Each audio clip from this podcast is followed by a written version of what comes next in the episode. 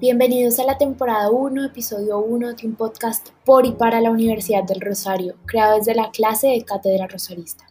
El día de hoy hablaremos de un tema que mientras nos acerca una gran cantidad de colombianos nos divide de otra gran porción de ellos. Un tema que te ha marcado a ti que estás escuchando esto y a mí, una joven de tan solo 18 años que apenas inicia su primer semestre universitario. Es por esto que me gustaría empezar con un contexto de cómo la historia política de Colombia, desde sus inicios como república, ha estado estrechamente vinculada a las divisiones políticas, y esto por los partidos políticos tradicionales, como son el Partido Liberal y el Partido Conservador. En consecuencia a esto, ellos también fueron los encargados de causar una ruptura en el pueblo colombiano y sus habitantes hasta el punto en que dejabas de ser colombiano para ser clasificado como liberal o conservador. En consecuencia de esto se crearon seis guerras civiles y se creó un periodo de violencia que dio a entender la falta de tolerancia política con la que ha contado Colombia desde épocas inimaginables. De la misma manera, esta situación se ha ido agudizando por los años debido a que los dos partidos tradicionales causaron que otras tendencias y grupos quedaran fuera del margen político, violentando la diversidad política en nuestro país. Por otro lado, y en contraste a lo anterior, no se puede dejar atrás que muchos jóvenes han sido los encargados de defender la diversidad política en el país y de hacer respetar esta, en muchos casos. Un ejemplo de esto fue el movimiento de la séptima papeleta, que no solo fue liderada por jóvenes, sino por universitarios para promover una nueva constitución. Esta inclusive tuvo lugar en el claustro de la Universidad del Rosario con los estudiantes de jurisprudencia, que sin estar de acuerdo con la manera en la que se estaba manejando la política colombiana decidieron hacerse escuchar ante la sociedad con una nueva propuesta llamada la séptima papeleta, que ocasionó que nuestra constitución avanzara hasta lo que es hoy.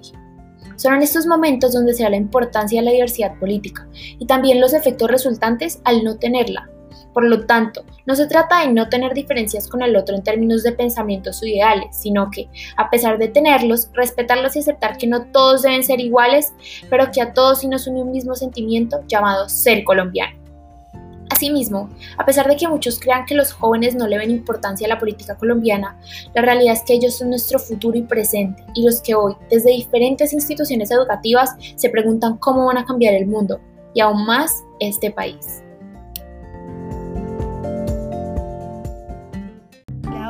Es que así como hoy vivimos en un país tan polarizado, de hecho, en este episodio queremos hablarles a ustedes sobre una situación que nos ha dividido como país en los últimos años y que lo sigue haciendo. Esto es el plebiscito por la paz, uno de los temas más sonados y también más polémicos de los últimos años, que no dejó atrás a nuestros estudiantes de la Universidad del Rosario y sus opiniones y formas de reaccionar al respecto. Es por eso que me gustaría empezar preguntándoles, ¿qué consecuencias creen que trajo consigo el plebiscito por la paz con respecto a la diversidad política en los estudiantes de la Universidad del Rosario? De este modo no solo hay que hacerse la pregunta de la manera en la que los estudiantes reaccionaron, sino también la forma en la que los políticos más influyentes de Colombia se manifestaron con respecto a esto y cuál ha venido siendo la posición de los rosaristas en relación a la política colombiana. A manera de que tú entiendas la influencia de este tema en nuestro país, te daremos un breve recorrido en cifras de lo que no solo fue el plebiscito, sino también la manera en que influye la diversidad política en Colombia. Primero, el plebiscito por la paz obtuvo unas votaciones del 50.3% para el no y un 49.76% para el sí, evidenciando una gran división de ideales. Por otro lado, una investigación realizada por Lida Tavares en 2018 evidenció cómo en la red social Facebook existían dos grupos en contra de la candidatura del ex integrado de las FARC Rodrigo Londoño. Fue así como dentro de estos se analizaron aproximadamente 158 comentarios y 71.5% de estos eran relacionados a elementos de odio. De acuerdo al Banco Mundial, las elecciones del 2018 quedaron reñidas a tal punto de que Iván Duque, representante del Centro Democrático, se quedó con el 53.95% de las votaciones y su rival Gustavo Petro logró posicionarse con 41.83% de estos. Asimismo, en octubre del 2020, la revista El Tiempo publicó cómo la favorabilidad del presidente Duque es solo del 37% y de la vicepresidente es del 33%. De la misma forma, de acuerdo a la revista Semana, en una escala del 1 al 10, en donde 10 es la derecha y 1 es la izquierda, los colombianos en el 2020 se encuentran autocalificados en 5.8. Para finalizar con el aspecto cuantitativo, solo me queda decir que esto en muchos casos solo son números. Pero la realidad es que la polarización política en Colombia es un fenómeno que ha causado que mucha sangre se derrame y se ha vuelto parte de nuestra nueva normalidad, aceptar el caos y la intolerancia. Me gustaría seguir este episodio dando la percepción de un especialista en temas políticos y que es gran conocedor de lo que fue el plebiscito en Colombia. Este es Jean Basset, profesor de la Facultad de Ciencia Política, Gobierno y Relaciones Internacionales de la Universidad del Rosario. Asimismo, doctor en Ciencia Política de la Universidad de París III, Sorbona Nueva. Este, a través de una entrevista, nos comentó su percepción sobre la división política en la actualidad en Colombia y cómo esta ha influido en el país y en los jóvenes colombianos, específicamente desde las instituciones educativas. Profesor de estudios políticos internacionales, ¿qué piensa de la reacción y forma de actuar de sus estudiantes con relación al plebiscito 2016 por el sí y el no en el proceso de paz?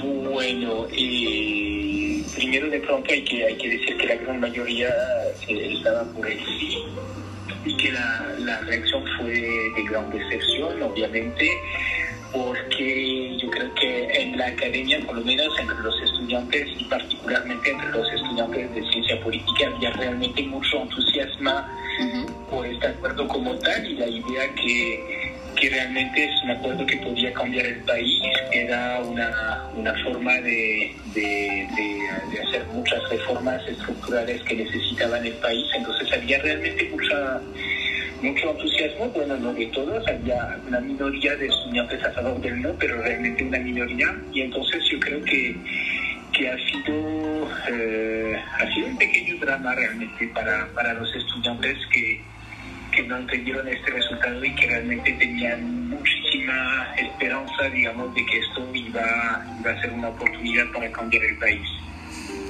Ok, em, la siguiente pregunta es, ¿cómo considera que está la polarización en el país teniendo en cuenta que el no ganó con el 50.23% y el sí con 49.76% de votos?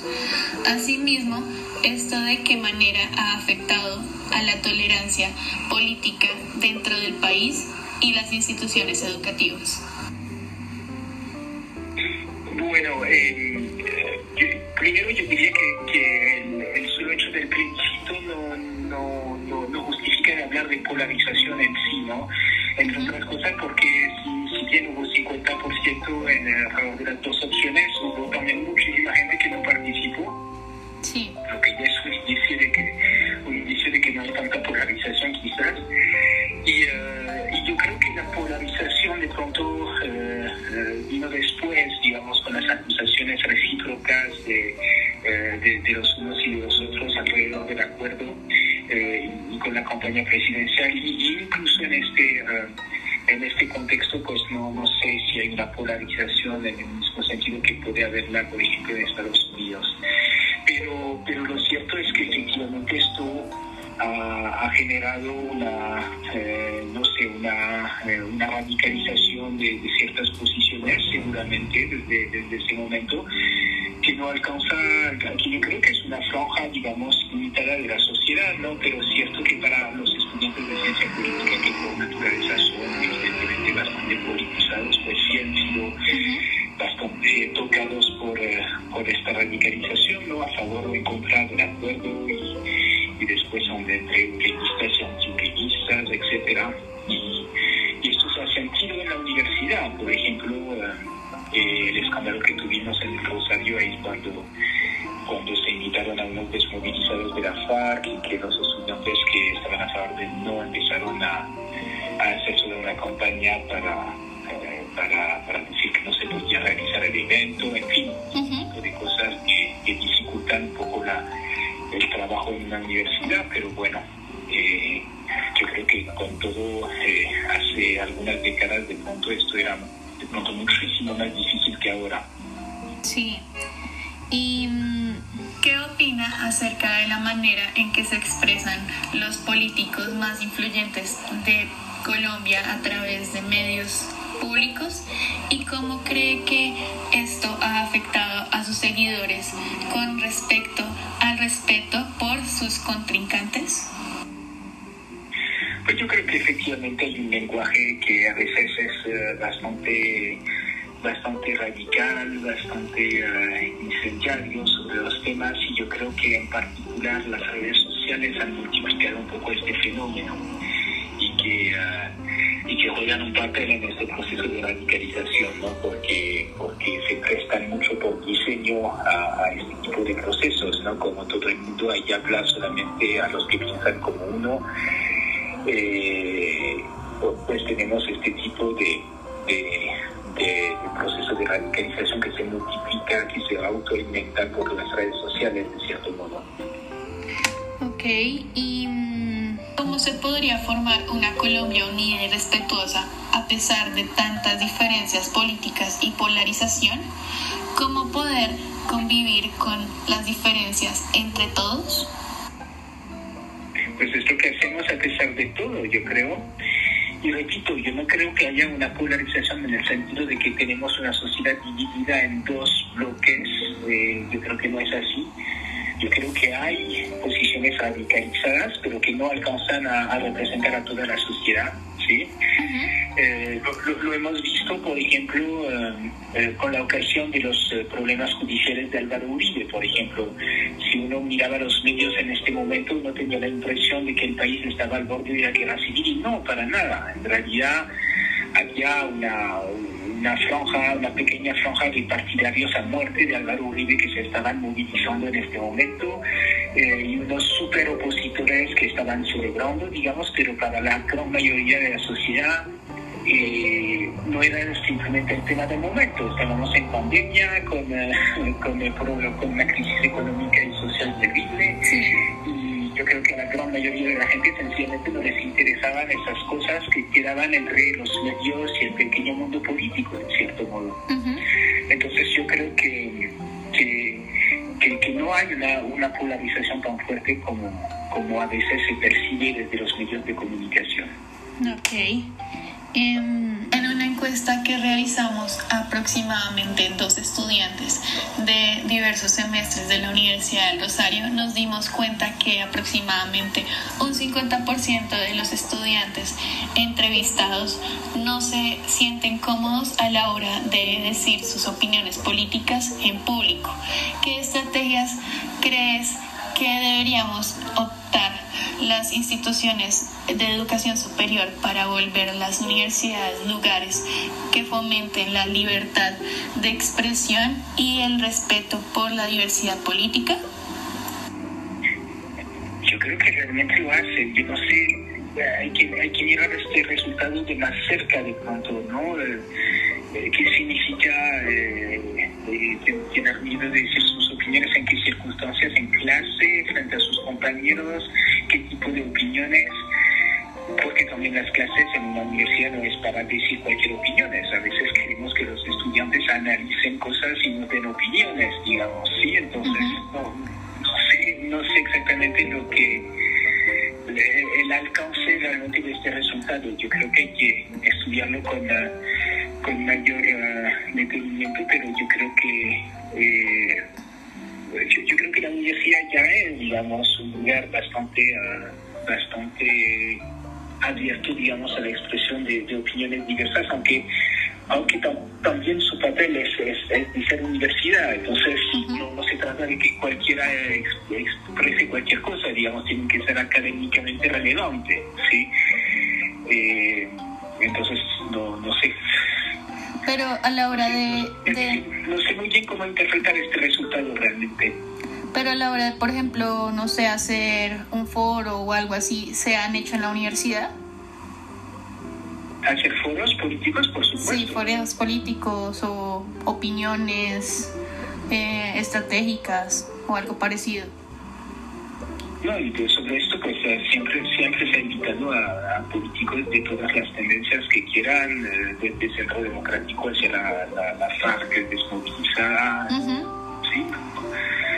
ahí se ha invitado todo el mundo.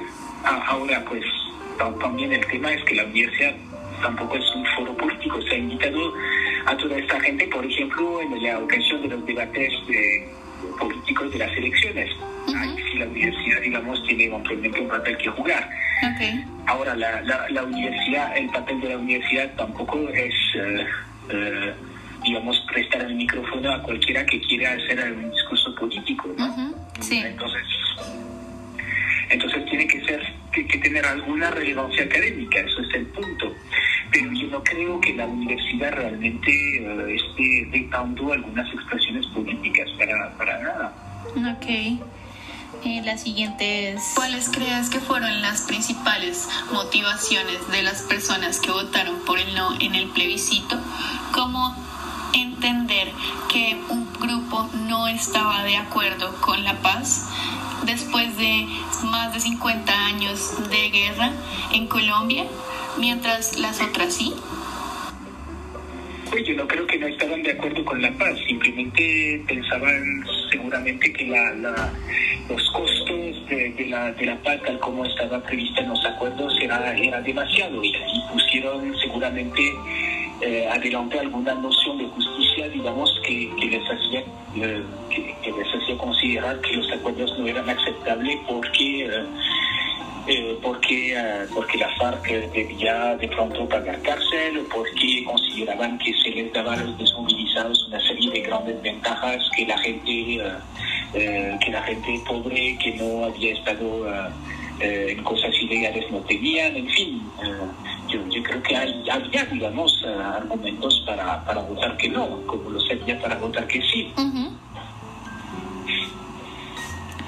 Y pues la última, ¿qué recomendación nos darías a la hora de investigar sobre el tema en Colombia y las universidades del país? ¿Sobre qué tema? ¿Del plebiscito? Sí, sobre la diversidad eh, política. Y pues que tenga que ver con el plebiscito? Pues como siempre, eh, eh, para este tipo de, de, cosas, pues es que hay que tratar de, de entender cómo, eh, como decíamos ahorita, las posiciones de cada cual y cuáles son las motivaciones que, que animaron a, a todos. me parece que sobre el plebiscito ha habido muchos mitos en el sentido de que eh, de, parte y parte, digamos, ¿no? Entonces, eh, los mitos del no es que básicamente eh, Santos había cedido todo a la FARC para, para ganar un premio Nobel o cosas por el estilo, y cuando uno sabe cómo funcionó la, la, negociación, pues uno se da cuenta que la cosa es mucho más complicada. Y el mito del sí era un poco que los del no habían sido manipulados por Uribe a punta de mentira y nada más. Y, eh, y, en realidad pues eh, eh, la gente no se manipula así, simplemente la gente estaba reticente o estaba escéptica o tenía tanta resistencia a la FARC que no estaba tan lista a hacer concesiones y, y los del sí subestimaron eso sencillamente. Entonces la, la, idea acá es tratar de entender muy bien todas esas motivaciones y no caerse en atajos ahí explicativos fáciles de manipulaciones o de cosas por el estilo, teorías del complot que, que son muy fáciles de, de, ver en esos casos. Incluso a veces las propias campañas los impulsan. Yo pienso mucho en esta famosa entrevista de Juan Carlos Vélez, que fue uno de, la, de los estrategios de la de la campaña del no, ¿no? Eh, que, que, que, en una famosa entrevista a, no me acuerdo cuál diario era, yo, yo creo que era La República, él se, a, se, de, cierto modo se preciaba de haber sido el artífice de la victoria del no gracias a una campaña de mentira y lo decía así.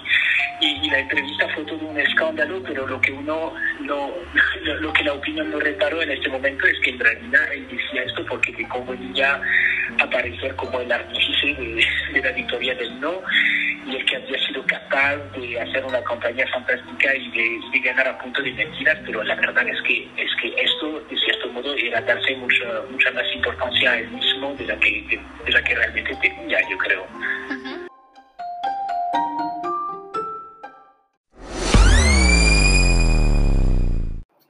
Después de ese recorrido que nos regaló Jan, nos tomamos el tiempo para escuchar y hacer oír por medio de este episodio algunos de los estudiantes de la Universidad del Rosario y la opinión que estos tenían respecto a temas políticos y la influencia en su vida y en sus entornos académicos. Para esto les preguntamos cosas como su participación política en redes sociales, la tolerancia que podían tener o no con los políticos colombianos más influyentes, su posición respecto al plebiscito y estrategias que propondrían para mejorar la tolerancia política en la universidad, entre otras cosas. Y antes de ser portavoz de los estudiantes, nos gustaría recordarles que esta encuesta fue realizada de manera anónima a 17 estudiantes de la Escuela de Administración de la Universidad del Rosario, que se encontraban cursando entre primero y tercer semestre. De manera increíble, nos llevamos la sorpresa de que menos de la mitad de los estudiantes, es decir, un 41,2%, sí ha discutido en algún punto de manera alterada por redes sociales por política colombiana. En este mismo orden de ideas, un 64,7% de estudiantes comentaron que el político que no toleraban era Gustavo Petro. Y siguiendo con un 23,5%, encontramos a Iván Duque, Álvaro Uribe y un grupo de personas que nos comentaron que tenían tolerancia por todos los políticos. Por ese último grupo vemos que no todo está perdido y que aún hay personas que creen en la importancia de la diversidad política. Es así como contrastando esta pregunta con otras opiniones dadas por los estudiantes, podemos ver que el 100% de estos creen que muchos de los reconocidos políticos colombianos no hacen buen uso de las redes sociales, fomentando así en muchos casos la violencia, el vandalismo, el odio por el rival y la falta de objetividad. Es por esto que nos piden, como país, que no olvidemos que las redes sociales son fuentes propensas a ser vistas por todo tipo de personas y que esto puede traer consecuencias dependiendo de la manera en la que sean usadas. Por medio de esta entrevista, también descubrimos cosas de muchos rosaristas que tal vez no son capaces de decir en voz alta. Y es que a pesar de que exista un 70,6% de estudiantes que sí se sienten seguros y respetados al decir sus opiniones, aún hay un 23,5% que siente miedo a ser juzgado y rechazado en entornos académicos al decir su posición política. Esto no es algo nuevo, pero sí definitivamente algo preocupante, porque aunque el porcentaje fuera del 1%, hay muchas cosas por hacer.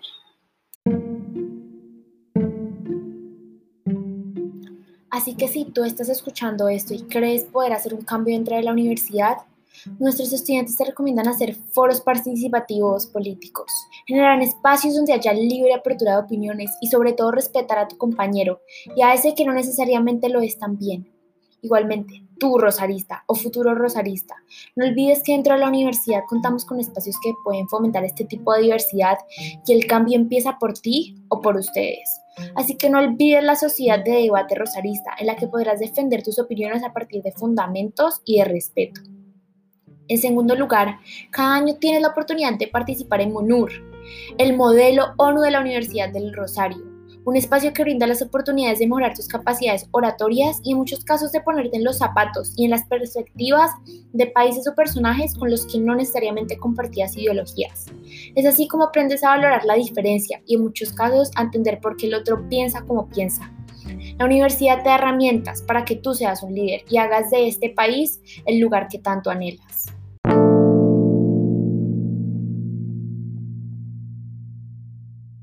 En consecuencia, todo el recorrido que hemos dado en este episodio, desde los estudiantes hasta los profesores, es importante que dentro de la Universidad del Rosario hayan inclusive nuevos servicios y proyectos que fortalezcan la tolerancia política en nuestra universidad, especialmente en los entornos virtuales que llegaron para quedarse gracias a la pandemia del COVID-19, donde cada vez es más difícil que por estos medios los estudiantes se expresen de igual forma. Es por esto que proponemos debates universitarios donde de manera respetuosa y libre, diversos estudiantes que sean seguidores de ciertos políticos o ideales muestren sus percepciones y compartan entre ellos diversas formas de pensar. Estos pueden ser transmitidos a toda la comunidad rosarista a través de en vivos y pueden ser empleados previo a cualquier tipo de elecciones, ya sea presidencial, del Congreso, por cualquier ley o de alcaldías. Ocasionando así que muchos estudiantes se informen de la política y comprendan que la diferencia siempre va a estar, pero la forma en la que la afrontamos puede cambiar. Escuchar es fundamental para aprender y para forzar nuevos ideales basados en el respeto y la tolerancia. Para cerrar este episodio, tenemos que mencionar que en la Universidad de Rosario existe la libre expresión a la hora de realizar actividades, foros y espacios para compartir diferencias de pensamiento, de creencias, de gusto, en el estilo personal o de diversidad de personalidades. Depende más de cada uno de los estudiantes aprovechar todas estas herramientas y no contenerse en sus pensamientos, como suele suceder en muchos ambientes universitarios, que existe el temor de ser juzgados en sus opiniones hacia estos temas. Así que tú no dejes que los demás te afecten en tu forma de pensar y actuar. Cada persona es única y por eso es que tú y todos nosotros estamos en un mundo que debe apoyar las libertades para continuar generando espacios de crecimiento y lograr campos más igualitarios y equitativos. Queremos manifestar nuestros agradecimientos al profesor Jean Basset por ayudarnos a realizar la entrevista, la cual fue fundamental para el desarrollo de este episodio. Asimismo, al profesor José Alexis Blanco Rodríguez por la iniciativa de realizar este proyecto que nos permitió tener un espectro más profundo sobre la diversidad política. Este proyecto fue realizado por Laura Gómez y Andrea España.